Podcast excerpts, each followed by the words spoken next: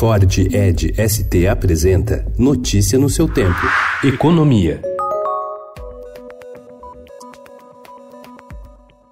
O Rio de Janeiro corre o risco de ser expulso do regime de recuperação fiscal, programa do governo federal que permitiu ao Estado suspender o pagamento de sua dívida com a União por três anos, dando-lhe um certo fôlego financeiro.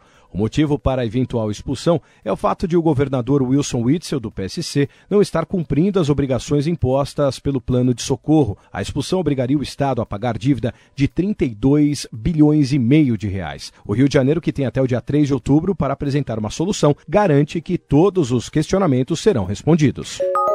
Bancos e varejistas procuraram o Conselho Administrativo de Defesa Econômica, o CAD, e acusaram três empresas que dominam o mercado de transportes de valores de conduta anticompetitiva: as multinacionais Prosegur e Brinks e a brasileira Protege. Juntas, elas têm cerca de 80% do mercado, que movimentou 33 bilhões de reais no ano passado. As manifestações preocuparam o órgão, que decidiu aprofundar a análise das operações do setor. A Associação Brasileira de Empresas empresas de transportes de valores, ressaltou que não existe nenhuma apuração oficial do CAD sobre possível atuação irregular das empresas e garantiu que a concorrência é notória.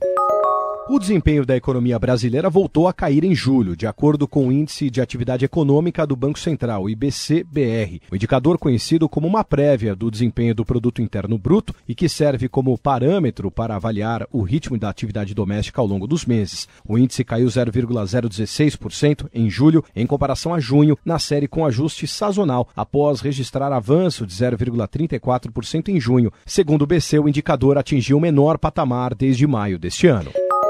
O governo de Minas Gerais assinou na quinta-feira um protocolo de intenções com a Sul-Americana de Metais, subsidiária da chinesa Honbreed Holdings, para a construção de um complexo de mineração de quase 8 bilhões de reais no norte do estado. Chamado de Bloco 8, o projeto inclui um mineroduto de 480 quilômetros que irá da cidade mineira de Grão-Mogol até Ilhéus, na Bahia, passando por 21 municípios. Com a construção do mineroduto, o investimento total sobe a quase 9 bilhões de reais. Notícia no seu tempo. É um oferecimento de Ford Edge ST, o SUV que coloca performance na sua rotina até na hora de você se informar.